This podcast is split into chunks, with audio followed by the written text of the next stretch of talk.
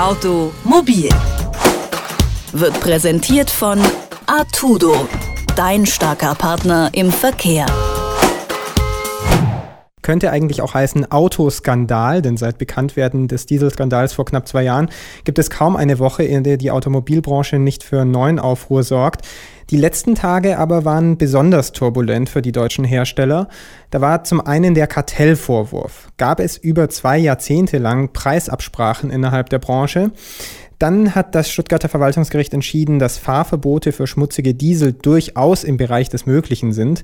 Das Land und die Autobauer selbst hatten versucht, diese Maßnahme noch zu verhindern, aber vergeblich. Und dann auch noch das Zulassungsverbot für den Porsche Cayenne. Das konnte die VW-Tochter auch nicht aufhalten. Toppen kann das eigentlich nur noch Horst Seehofer, der ungeachtet dieser Meldungen Kaufanreize für Dieselfahrzeuge setzen will. Automobilredakteurin Rabea Schlotz hat den Wahnsinn der letzten Wochen beobachtet und kann das Chaos hoffentlich ein bisschen entwirren. Hallo Rabea. Hallo. Es heißt, die deutschen Autohersteller haben das größte Kartell der deutschen Wirtschaftsgeschichte gegründet. Weiß man inzwischen mehr über die Vorwürfe? Also es ist nach wie vor immer noch sehr verwirrend. Aktueller Stand ist ja, dass VW sich vor wenigen Tagen ans Bundeskartellamt gewendet hat und diese Kartellabsprachen eben preisgegeben hat. Mittlerweile gibt es allerdings auch ähm, Ermittlungen in die Richtung, dass Daimler schon vor mehreren Jahren sich an das Bundeskartellamt gewendet hat. Das ist dieses eine Konstrukt, was noch zu entwirren gilt.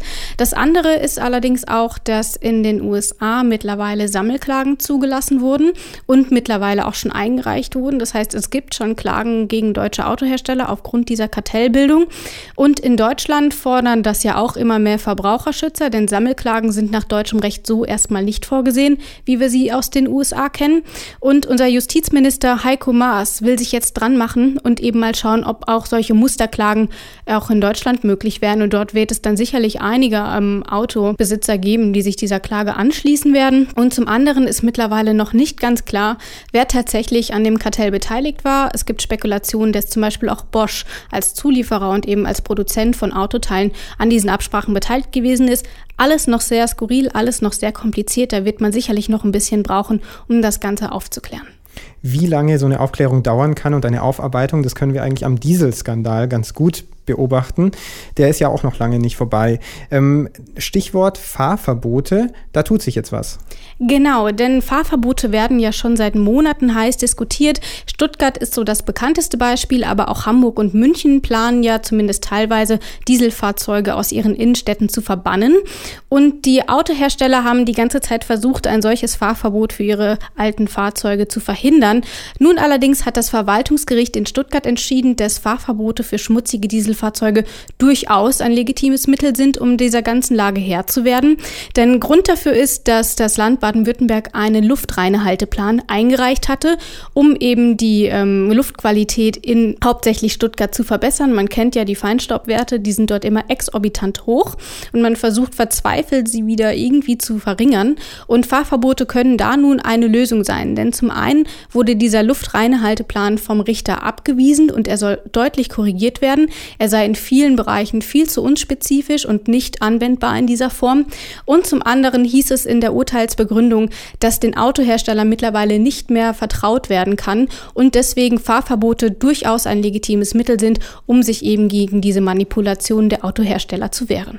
Eine andere Möglichkeit ähm, wäre es ja, dass diese Autos, die so viele Schadstoffe ausstoßen, gar nicht mehr auf die Straße dürfen, nicht nur in bestimmten Städten. Also ein generelles Zulassungsverbot. Das ist jetzt beim Porsche Cayenne passiert. Droht das auch anderen Autos? Das ist aktuell noch sehr schwierig einzuschätzen, denn bei dem Zulassungsverbot müssen natürlich einige Dinge berücksichtigt werden.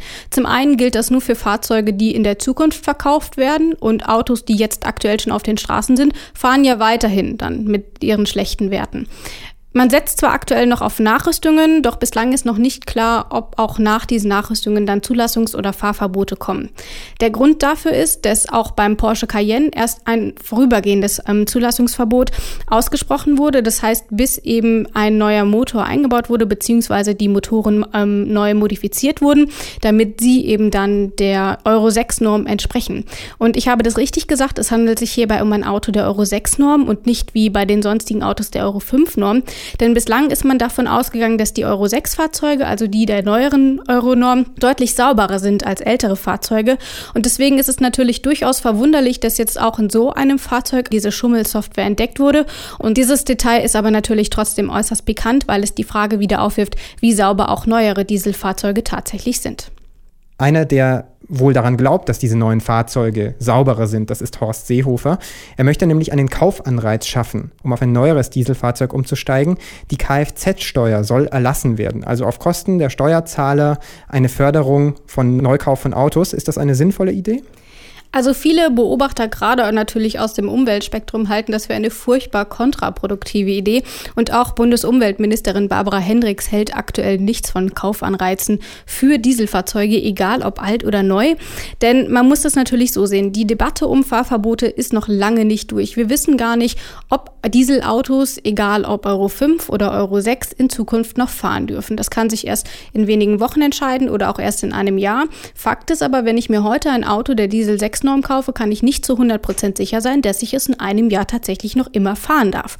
Und deswegen ist das natürlich ein Aspekt, wieso man jetzt eher abraten sollte, ein Dieselfahrzeug zu kaufen und es dann auch noch vom Staat fördern zu lassen. Der zweite Aspekt ist natürlich, dass die Autoindustrie über Jahrzehnte, wenn wir die Kartellvorwürfe noch mit einbeziehen, geschummelt hat, die Preise künstlich in die Höhe getrieben hat und auch bei den Abgaswerten natürlich manipuliert haben. Und Experten finden eben, dass man die Automobilindustrie nicht auch noch dafür belohnen sollte, dass sie über Jahrzehnte die Autokäufer betrogen hat. Zum einen haben die Autokäufer in den letzten Jahren vermutlich durch diese Kartellabsprachen zu viel bezahlt. Zum anderen ist noch nicht ganz klar, ob sie diese Nachrüstungen letzten Endes selbst tragen müssen. Und natürlich haben sich die Automobilhersteller mit dem dem Dieselskandal ihr Grab so im Grunde selber geschaufelt. Und jetzt sollen sie auch noch belohnt werden, indem die gesunkenen Absatzzahlen wieder ein bisschen angekurbelt werden, indem der Staat diese Kosten mit der Kfz-Steuer übernimmt. Sehr skurril diese Forderungen, wie viele Branchenkenner finden. Und auch der weitere Aspekt ist, dass Seehofer unter anderem die Kosten für solche Förderungen eventuell auch aus den Geldern beziehen möchte, die eigentlich für die Elektroprämie gedacht waren. Dort läuft es ja aktuell auch nicht so gut. Diese Gelder werden kaum abgerufen. Aber aber anstatt weiterhin in anderen Bereichen die Elektromobilität zu fördern, setzt man dort dann lieber auf die Dieselförderung. Sehr komisch. Den Nebel des Feinstaubs lichten, das tut Rabea Schlotz, die Automobilredakteurin von Detektor FM, die uns die verschiedenen Autokrisen ein bisschen eingeordnet hat. Vielen Dank, Rabea. Sehr gerne.